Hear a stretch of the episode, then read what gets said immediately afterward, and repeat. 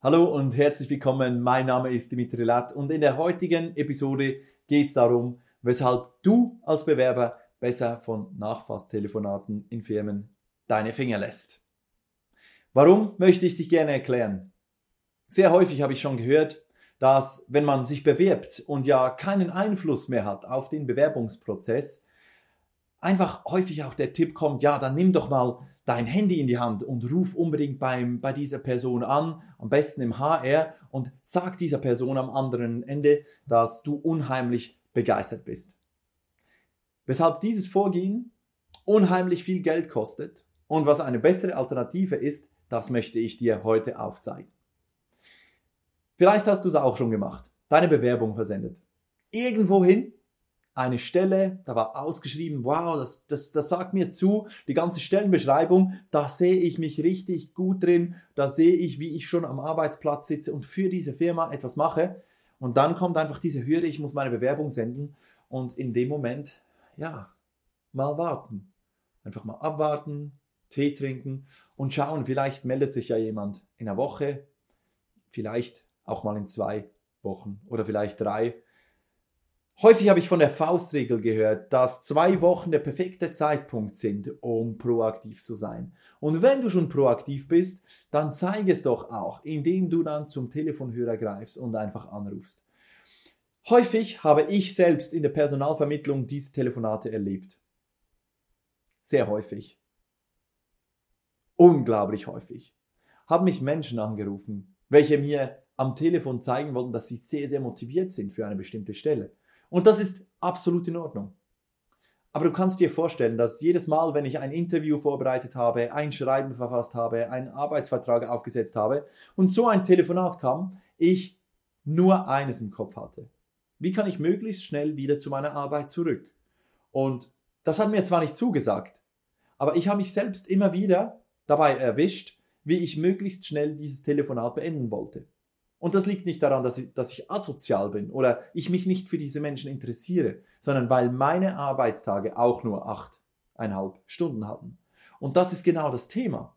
Das heißt, wenn jemand anruft bei einem HR-Manager und erzählt, schauen Sie, ich habe gesehen, dass diese Stelle ausgeschrieben ist, jetzt habe ich mich vor zwei Wochen beworben, jetzt wollte ich mal fragen, wie weit wir denn im Prozess sind dann wird keine andere Antwort kommen als schauen Sie, wir, wir sind mittendrin, wir können, wir können Sie informieren, sobald wir mehr wissen, aber aktuell weiß ich, ja, haben Sie denn mein Bewerbungsschreiben gesehen?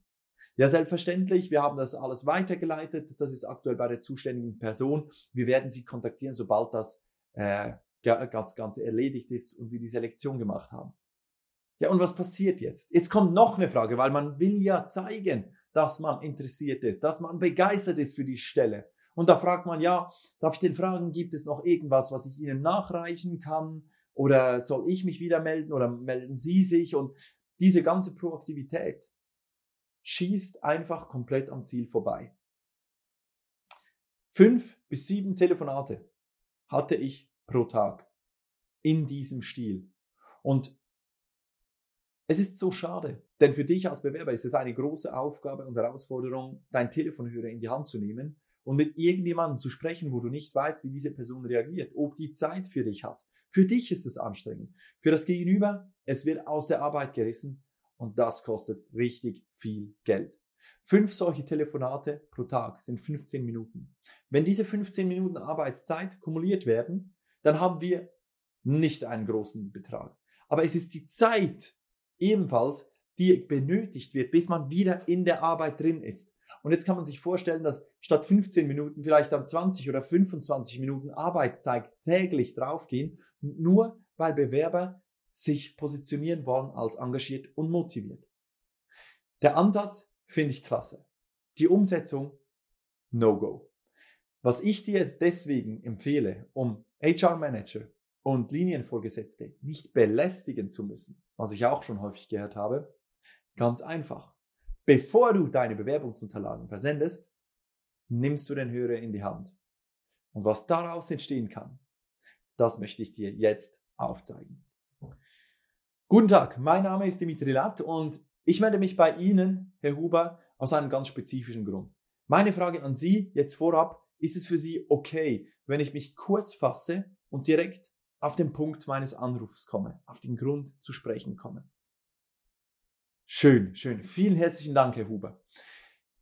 Nun, ich habe gesehen, dass bei Ihnen in der Firma tolle Produkte produziert werden, welche die Welt zu einem besseren Ort machen, welche die Menschheit gesünder werden lässt, welche nachhaltig produziert werden. Ich habe gesehen, dass Sie eine Philosophie leben, wo der Mensch im Fokus ist, dass Sie eine Philosophie leben, bei der Innovation und Wachstum gelebt wird. Und das ist der Grund, weshalb ich Ihnen jetzt anrufe. Sie haben aktuell eine offene Stelle im Verkauf. Und nun wollte ich mich kurz mit Ihnen drei Minuten unterhalten, um ein paar Fragen zu beantworten, damit wir gemeinsam am Telefon jetzt sofort herausfinden können, ob es sich denn für Sie lohnt, dass ich Ihnen meine Bewerbungsunterlagen zukommen lasse. Und jetzt passiert etwas. Mit der Einleitung ins Gespräch haben wir definiert, schauen Sie, Herr Huber, ich weiß Ihre Zeit zu schätzen. Ich wertschätze sie und ich halte mich kurz. Und ich weiß, dass Sie im Stress sind. Das sind zwei Aspekte, welche wir transportieren mit der Gesprächseröffnung. Ist es okay für Sie, wenn ich mich kurz fasse und direkt auf den Punkt meines Anrufs zu sprechen komme? Nun ist eine Augenhöhe vorhanden und wir können loslegen. Und jetzt erzählen wir, aus welchem Grund wir anrufen. Wir rufen nicht an, weil eine Stelle frei ist, sondern weil diese Firma unheimlich begeisternd wirkt für uns. Das ist schon mal ein komplett frischer Ansatz. Bedeutet also, bevor ich sage, dass ich mich bewerben möchte, sage ich ihm, weshalb seine Firma toll ist und was fühlt er denn in diesem Moment. Den Stolz, den er hat, dass er in einer tollen Firma arbeiten kann. Er bekommt Komplimente, natürlich unterschwellig. Wir kommen ja nicht und sagen ihm, dass er, dass er gut aussieht oder so, sondern wir erzählen ihm, was an seiner Firma toll ist. Und das stellt das Gegenüber auf. Ganz einfach. Es ist ganz einfache Psychologie, die wir anwenden, aber es hat einen unheimlich großen Effekt. Und was dann passiert, ist klar. Wir erzählen, was wir gut finden an dieser Firma und dann, dass wir uns kurz fassen und drei Minuten seiner wertvollen Zeit brauchen, um ein paar Fragen zu stellen. Wir können hier auch erwähnen, dass wir zwei, drei Fragen vorbereitet haben, um gemeinsam im Gespräch herauszufinden, ob es sich für diese Firma, also nicht für mich, sondern für die Firma lohnt, wenn ich mich dort bewerbe. Dieses ganze Gespräch hat einen völlig neuen Drive, einen komplett anderen Wert für das Gegenüber sowie auch für mich. Und das ist die Magie hinter Vorabtelefonaten und nicht nachfassen. Denn wenn ich meine Bewerbung sende und einer von 200 Bewerbern bin, dann dauert es eine Weile, je nachdem, welches Konzept die Firma verfolgt oder wie sie, wie sie aufgestellt ist, dann kann es nur schon eine Weile dauern, bis Herr Huber dann meine Bewerbung gefunden hat unter 200 anderen. Deswegen am besten einfach Fragen stellen. Aber die Frage ist nun, welche Fragen sind denn jetzt gut? Häufig habe ich als Personalvermittler die Frage gestellt bekommen, nun, Herr Lett, ich rufe Ihnen an, um zu fragen, ob die Stelle noch frei ist. Meine Reaktion darauf, kannst du dir vorstellen, war ja immer dieselbe. Selbstverständlich ist diese Stelle noch frei, denn wenn die Stelle nicht mehr frei wäre, dann würde ich sie ja aus dem Netz nehmen. Also diese Frage unter keinen Umständen stellen.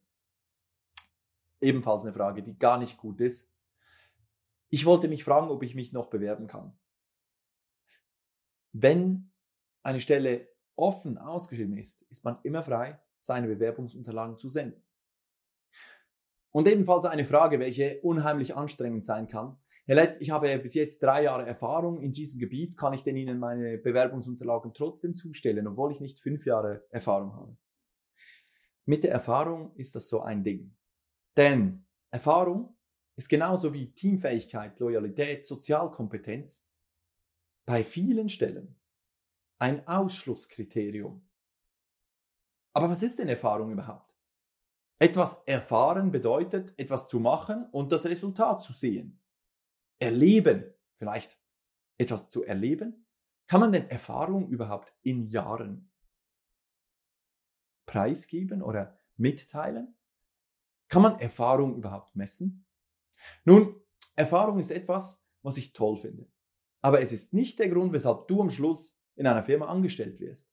Deine Persönlichkeit zählt. Deswegen sprich doch nicht von Erfahrung, sondern wähle lieber, schauen Sie, meine Persönlichkeit ist, dass ich extrovertiert bin, viel lache, Fröhlichkeit in ein Büro bringe. Und nun wollte ich Sie fragen, Herr Huber, ob es denn bei Ihnen aktuell im Office eine Stimmung ist, wo so etwas willkommen ist? Oder suchen Sie lieber jemanden, der komplett fokussiert auf seine Arbeit, einfach seine acht Stunden arbeitet und, und einfach nur in seiner, in seiner Welt eintaucht? Oder brauchen Sie da jemanden, der, der Stimmung reinbringt? Was wünschen Sie sich denn? Und schon ist man auf einer persönlichen Ebene auf Augenhöhe. Und genau dazu möchte ich dich, und genau dazu möchte ich dich ermuntern, dass du andere Telefonate führst, neue Telefonate, Telefonate, bei denen dein Gegenüber etwas davon mitnimmt und mit einem Lächeln sein Telefon auflegt. Das ist doch das Ziel. Lass es uns doch so machen, dass das Gegenüber vom Telefonat genauso profitiert wie ich selbst. Und schon ist ein Mehrwert geschaffen. Welche Art von Fragen würde ich dir denn empfehlen? Die erste habe ich nun gestellt. Welche Persönlichkeit wünschen Sie sich denn für Ihr Team? Soll das extrovertiert sein? Jemand, der unheimlich fokussiert ist oder jemand ruhiges? Dann kann ich für mich schon mal entscheiden, bin ich das oder passe ich da vielleicht ins Team? Eine weitere tolle Frage. Ich habe auf der Website gesehen, dass bei Ihnen in der Firmenphilosophie Innovation und Mensch im Fokus unheimlich große Themen sind. Meine Frage an Sie nun, Herr Huber, wie zeigt sich das denn bei Ihnen im Alltag, dass bei Ihnen der Mensch im Fokus steht? Haben Sie ein Beispiel, wo dies praktisch angewandt wurde? Und schon hat Herr Huber die Möglichkeit, für seine Firma zu werben. Und er ist gefordert. Der menschliche Verstand ist so aufgegleist, dass er gerne Herausforderungen hat. Und wenn Herr Huber herausgefordert wird und eine Geschichte erzählen soll, wo der Mensch im Fokus stand, dann geht es ihm besser. Denn Herr Huber kann erzählen, ja schauen Sie, wir haben bei uns in der Firma eine unheimlich offene Kultur. Und das praktizieren wir so, dass zum Beispiel bei der Rekrutierung schon die Familienplanung angesprochen wird.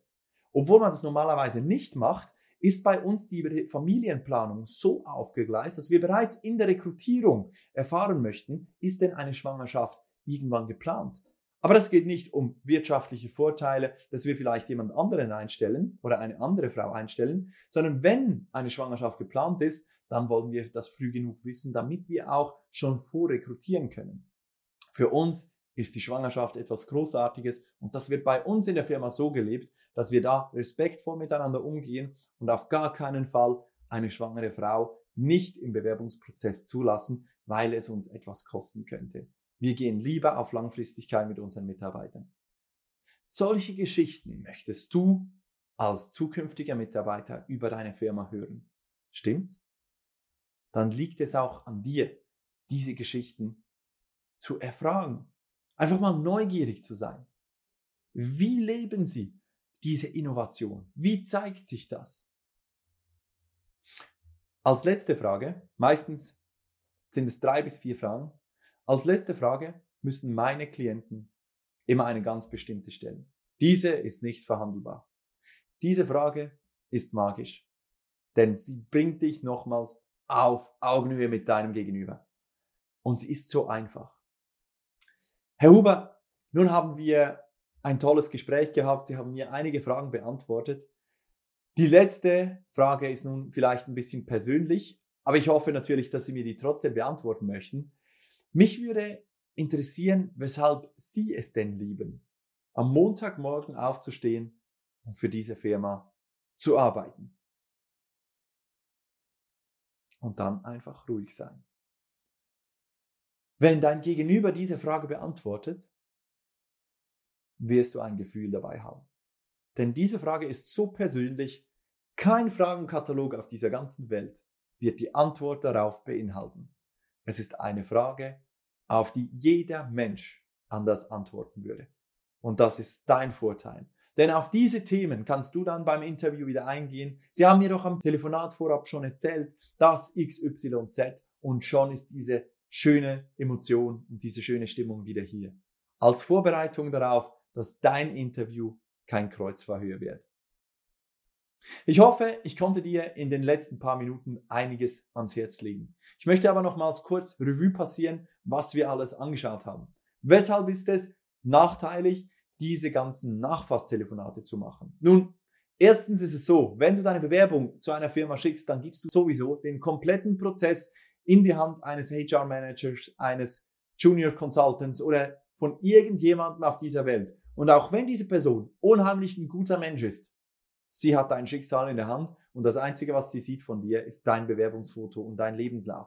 Also hör auf, Bewerbungen zu versenden, ohne Vorabtelefonate zu führen. Wir machen also den Wechsel vom Bewerbung senden und dann anrufen zu anrufen, entscheiden, möchte ich mich überhaupt in dieser Firma bewerben und dann die Bewerbung senden an die Person, die wirklich die Entscheidung in der Hand hält. Wir haben Beispiele gehört, wie wir einen Gesprächseinstieg machen, dass das Gegenüber versteht, ich bin gewertschätzt und es dauert nicht lange.